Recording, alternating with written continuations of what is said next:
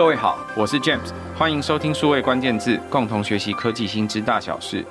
最近很多行业因为生成式 AI 都被人工智慧烧到，主要的原因是因为 AI 从过去主要做影像辨识、数据模式预测或分群，因为演算法的突破、算力的满足，还有足够大资料所造成的效应，逐渐走往文字与图片的处理与生成应用。所以许多公司都开始积极开放引进 AI，希望能够尽快改变现有的工作流程，强化现有的生产力，生怕自己到时候可能反而跟不上。结果问题就出现了，前一阵。甚至国际级的公司在开放 ChatGPT 的使用之后，不到一个月就出现了自家内部的程式码可能外泄的问题。在这一集的数位关键字，我们邀请到先行智库为你而读执行长苏苏平 Steve 来和大家谈谈组织引用 AI 之前该有的管控制度与步骤。我们欢迎 Steve。好，谢谢 James 的邀请啊，今天有机会在数位时代来谈谈 AI 生成啊这个技术。那等一下也会跟各位分享一下我一些经验。啊，和一些看法。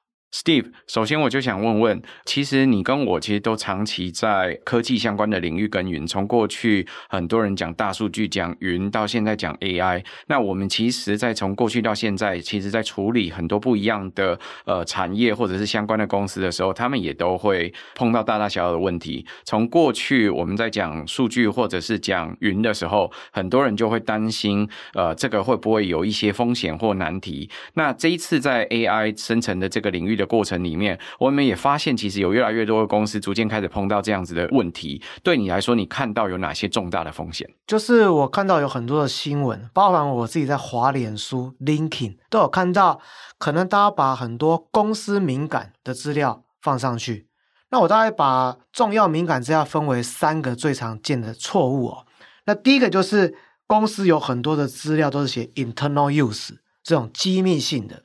那第二种呢，就是顾客的资料。什么叫顾客资料？可能有这个顾客的身份证，有顾客的名字，有地址、生日，这些都是属于顾客的资料，甚至还包含交易的记录。那第三种呢，就是那种 source code，比如说像有时候我会带一些工程师，他们超牛的、超级强，也就他们写出来。可是这些东西你居然丢到 ChatGPT 去做 debug、做除错，这时候你公司的 IP 这些有专利。啊，或者这些敏感性有机密的这些程式码，就变成是公共财，大家都可以利用这些 open source ChatGPT 去取得你要的资讯。所以，通常我们在导这种所谓的数据类相关的解决方案啊，我们一定要把这个 data 做这个分级，你要很清楚知道，在你的公司什么是敏感性的资料。那我再举个例子哦，比如说之前我做一家科技业，他是在瑞光路，他认为他们员工的训练资料是机密资料。那我想说，训练资料有什么机密？但是他觉得他们的训练方法就跟别人就是不一样，所以他不希望把这些东西放到云端。所以每一家企业去定义它什么是敏感的资料，大家都是不太一样的。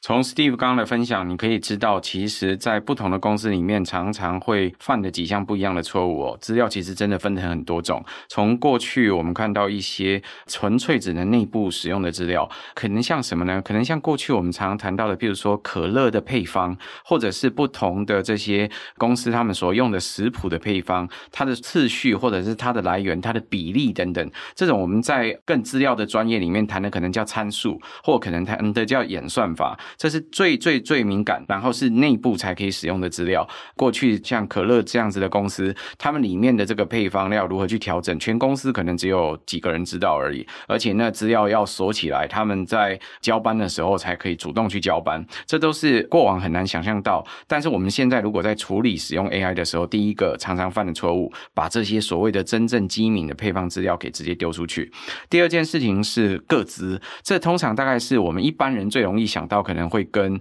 资料外泄，或者是处理这个 AI 使用的过程当中最容易犯的错误，但是也最容易去弥补的。因为我相信，对于所有的台湾人来说，个资或者是这些资料的安全或资料的隐私这些问题，是很多朋友都会一起关心的话题。可是我们有时候在处理这个资料的时候，譬如说，很多人可能想要接这个聊天机器人或各种不一样的工具，再加上 GPT 让它看起来比较像人，可是这个过程就会发现有很多个资要非常小心的使用。那不管你有没有用去识别化，这是第二个常见的风险。第三块其实就是你的原始码。事实上，如同刚 Steve 讲的没有错，很多公司可能会请很厉害的大神，在城市码或者是开发者领域里面有一种说法哦，一个厉害的开发者可能是其他稍微没有那么厉害开发者生产力的十倍。那你大概就可以想象，他所写出来演算法或他所处理工作的方法，事实上是很特别的。各位别忘记了，你的公司在导入 AI 的这个过程里面，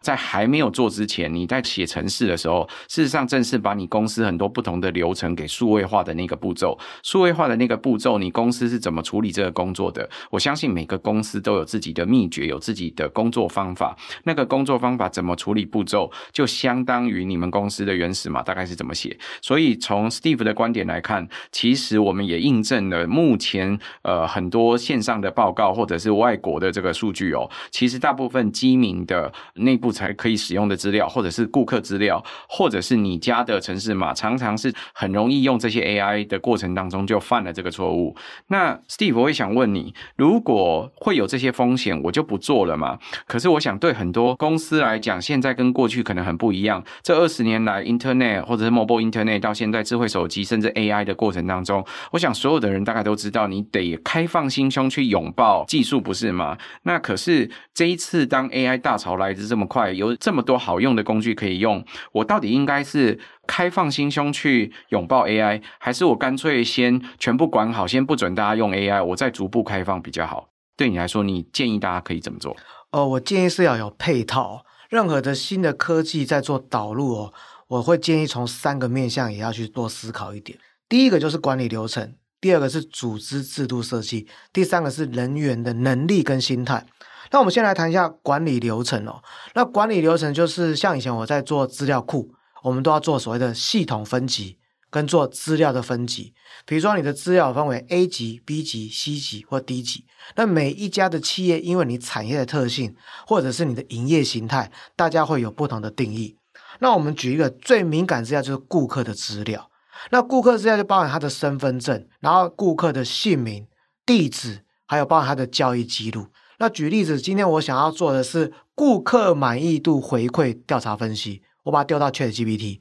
结果我把整个 Excel 都丢上去，给他跑一个建议，这就就遇到一个问题，就是各自已经外泄。那我就分享一下我之前做一个测试哦，像 ChatGPT，因为它资料停留在二零二一的九月，所以我就问他说，先行智库执行长苏苏平是谁？他就会胡说八道。可是我就会开始给他一些暗示，说，哎，你要从哪边方向去找苏苏平？哎，看起来有点拼凑，大概有七成是正确。三成是错误，那我又问他说：“那微软苏苏平是谁？”因为我创业之前在微软，诶，他部分的答案是正确，他知道我待过 VMware，但是有另外一家科技公司我是没有待过的。可是更有趣是，因为 ChatGPT 只是其中一种技术，就很多叫类 ChatGPT 技术，像微软的 Bing。如果我用同样的问题去问 Bing，诶，给出来答案就很正确，这就代表一件事情：如果这个客户资料是只有你有。但是你已经把客户的这些东西丢出去了。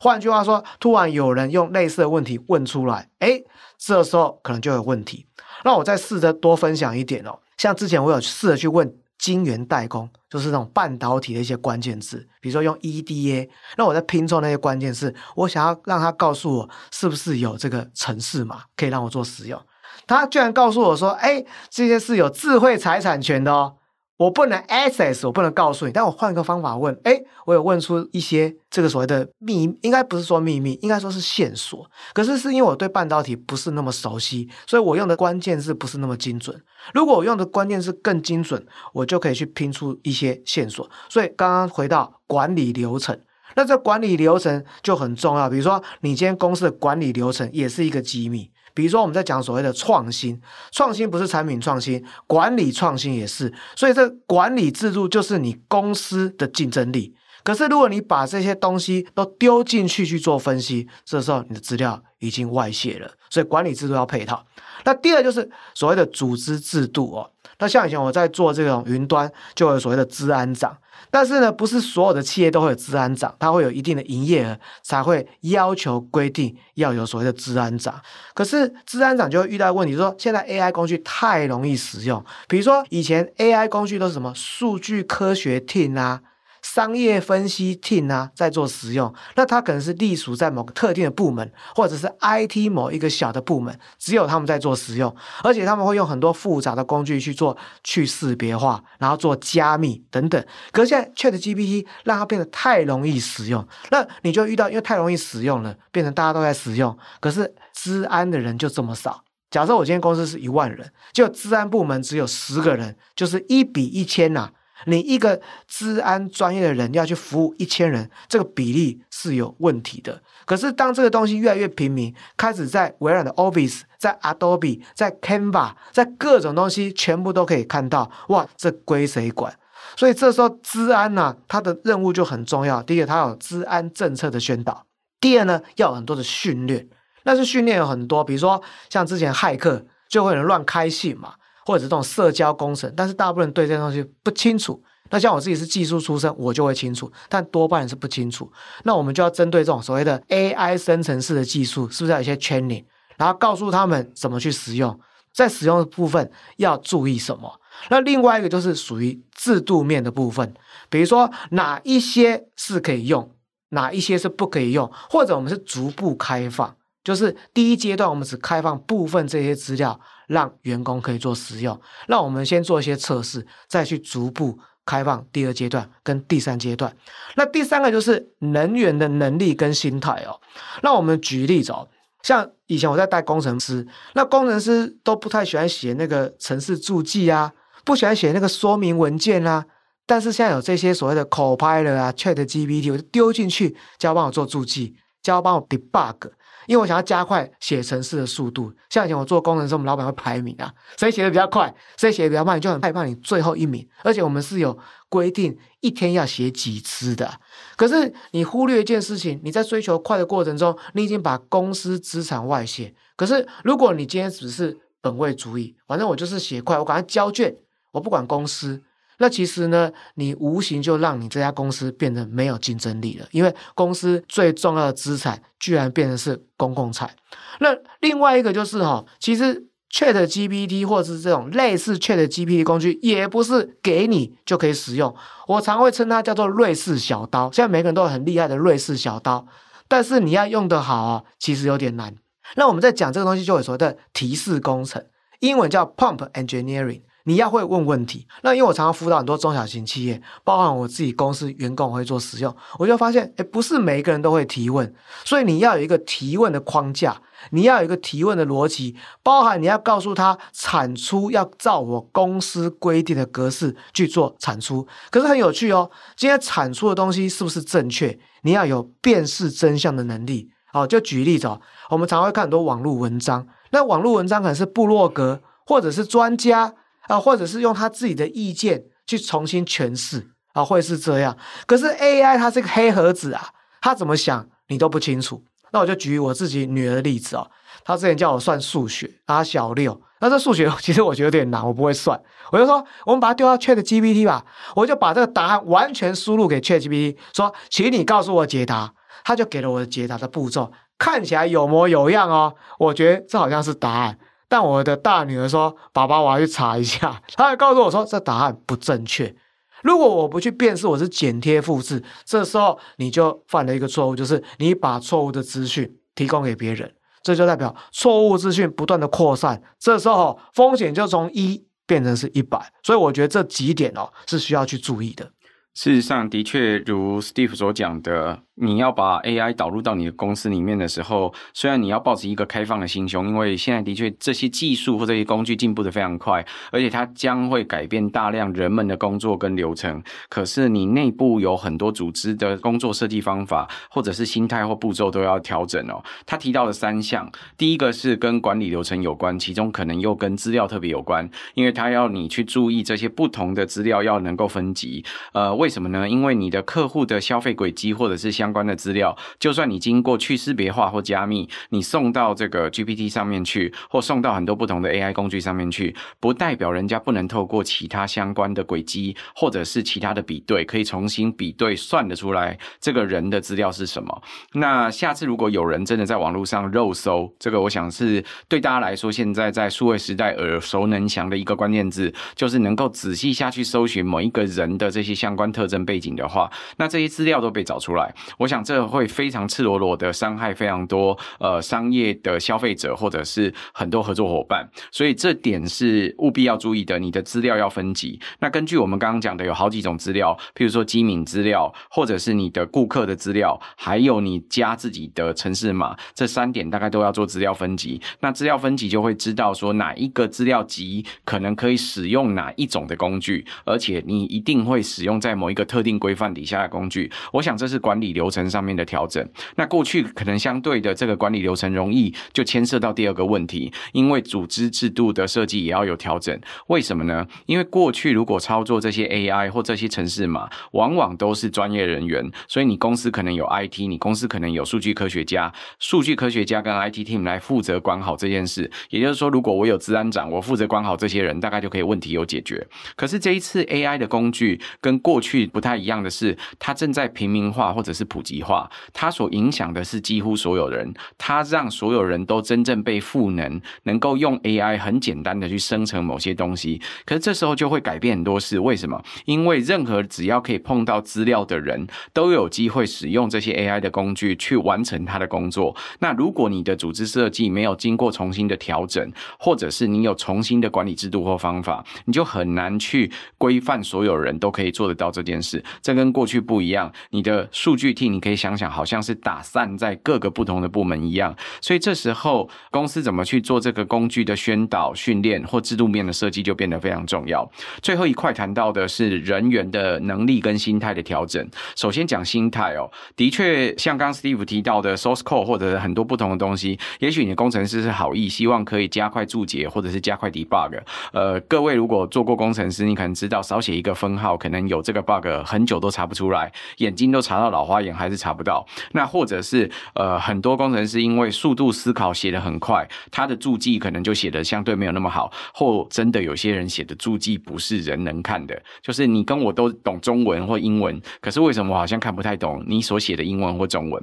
所以你可以想象那个程式码的逻辑，有时候可能很难看懂，很难去 debug。所以很多公司可能会有一些工程师就会有个想法：我把这个工具丢上 Copilot，让 Copilot 直接去处理啊，那不就可以解决这个问题？大家要知道说，刚刚说的这些城市码，或者是这每一段的工作流程处理方法，事实上都是公司的知识产权，它是你公司很重要营运的一部分。如果你把它随意丢出去，那可能就会有重大的影响。这重大的影响，像刚刚 Steve 说的，那就会造成你的对手更强大。所以你在养一个公开的对手，这时候你就必须注意这些东西到底是不是公司资产。所以人员的心态调整改变比过去更重要，这些知识产权的保护也比过去更重要。那再来的第二跟第三块，其实是有关现在新工具的发明哦。很多人现在把各种问题哦，无论是工作上的问题或生活上的问题，甚至个人问题拿去问 GPT，他很多时候看起来回答的真是有模有样，但是不见得讲的是真话。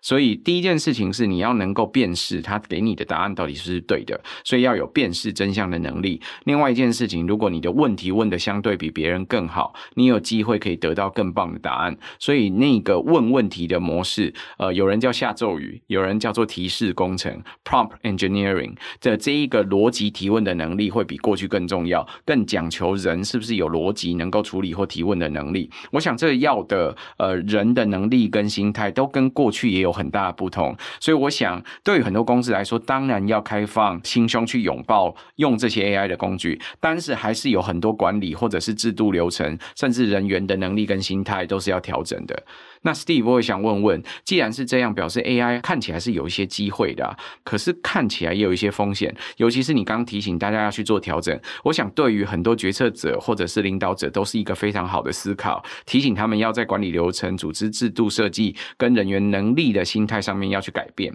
可是我想，开放的心态意味着通常就是希望有一些 bottom up 的可能性。可是刚刚说的管理跟组织制度设计又是 top down 的做法，到底？呃，你看到这样子的机会发展的过程里面，对一般的公司或组织来说，你会建议他们怎么样去抓住这一次 AI 平民化的机会，但是又不会去踩到雷，碰到这些风险？那我觉得是这样，就是我觉得不管是任何的创新啊，一定要去做实验，那实验就会有风险，但重点是怎么把风险控制在最小。所以通常我就举金融好了，像以前我在微软就做了 Bank 三点零啊、四点零 FinTech，那就有什么金管会、银行局、保险局，就有很多的这些监管制度。那大家一定听过这个金融监理沙盒，就是 Sandbox。所以你可以看到很多在做类似这种 ChatGPT，它的画面就有个 Sandbox，或者有些人叫做 Playground，就是练习场。那你就要去买代币，好买代币去练习场。去做个实验，那在实验过程中呢，主要是要去验证几件事情啊。验证就是这丢出来的输出是不是有风险？那第二是不是你要的？举例子哦，像我就看到很多那种聊天机器人，就很快就是推出了，结果呢，居然在里面对话是脏话。或者是你没办法控制的话，这时候如果消费者给你截图之后，其实哦，你是负面的影响，快速的扩散，结果你不但没有抢得这个先机，还得到很多的负面评价、差评。所以我觉得建立所谓的这个实验场域是很重要。那实验场域还有另外一个意义，就是培养新型人才，因为他要会下咒语，或者他下提示，刚好在这个实验场域，他可以说：“哦，原来提示是这样下。”产出对我来说才是有价值的。接下来就是什么？以小放大，规模化，也就是我在这个实验场域，我要复制到其他部门。那部门会有两种可以挑，第一种就是对你公司 impact 最大的，啊，比如说对营收 impact 最大，或对你的产能 impact 最大，先去做，因为它马上投资报酬率最高。那第二种就是反正新创部门，新 BU、NBU，nothing to lose。然后去做一些实验，完了再逐步的去做一个扩大，所以我觉得这大概是我自己做法。那我再举我自己公司的例子哈，因为我就是我们公司 MIS 嘛。那我在看那个 ChatGPT，我就很想要输入我的信用卡，好，那可是我就很怕各自外泄，因为毕竟它成立没几个月。那到底它在这个 payment，那它就联动一个叫 Stripe，那我不知道这家公司，所以我就不敢刷下去。后来我就稍微去查一下这是什么公司，听说是什么支付独角兽。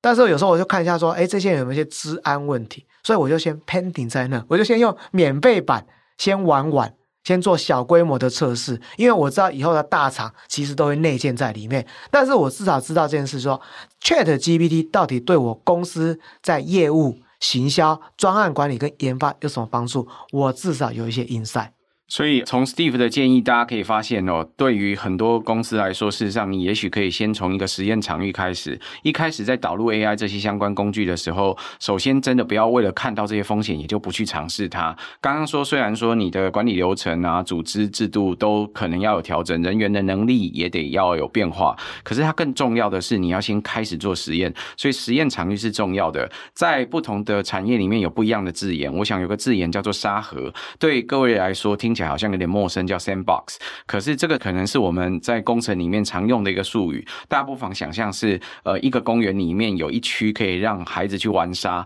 那你记得为什么要玩沙？因为对孩子来说，沙是其实最不容易受伤的一种方法。所以我们可能会用木头或什么工具，把一个地区给围起来，然后你在里面铺沙。那里面有一些溜滑梯啊，有一些不一样的装置，就算孩子从上面跌下来，大概拍拍屁股，大概也不会受很严重的伤。那这样。这时候你就可以在里面让他容许去玩耍、去调整。那孩子会学会什么呢？孩子可能会学会怎么运用他的肌肉，怎么去运动，怎么去玩。那这时候可能对他的健康也有帮助。那他最后慢慢长大的过程，就跟公司开始把一个实验专案真的导出去，变成 scale up 的过程一样，它可以改变。所以对于公司来说，成立一个实验场域，有一个沙盒，或者是有一些实验专案，可能是必要的。这是 Steve 给大家的提醒。Steve，我也想问问，刚刚有这么多事情要做。其实从 AI 导入到公司里面，就发现它事实上有管控制度的调整、组织的调整，然后也有人员的调整。那看起来有好多事情在做。对于老板来说，他一定有一个困扰，他可能自己就已经很焦虑了，就是我一定要开始用 AI 的这些工具，我也希望我的呃员工或者是我的流程可以赶快开始用。但是他在丢出这个案子的时候，到底谁应该是这个案子的主导或负责？到底这个 AI 工具认领的 owner 应该是谁？你会建议老板要丢给谁？哦，我认为这个 data owner 是每一个人事哦。我先讲啊，因为资料要用得好，你必须要有领域的知识。那我们讲所谓的企业管理，就是五管，产销人发财，所以术业有专攻。这些 data 的 owner 才会知道资料如何用，才会用得好。他才有办法让 Chat GPT 用得好，因为他才会下那个提示啊。比如说我没有做过财务，我怎么知道财务到底要下什么提示？我没有做过销售，我怎么知道业务开发性到底要给他什么样的提示，才可以给我最好的输出？这就来到一件事情哦，既然每一个部门都要去使用它，所以每一个部门一定会有个 Data Owner。这些 data owner 就来负责它。那 data owner 因为对这个领域知识最清楚，他知道产销人发财哪一些东西是 mission critical，它是不能外泄。举我自己哈，以前我做 IT 嘛，那我们 IT 里面就很多资讯或者很多 log，那 log 我们就会分啊，这是 critical，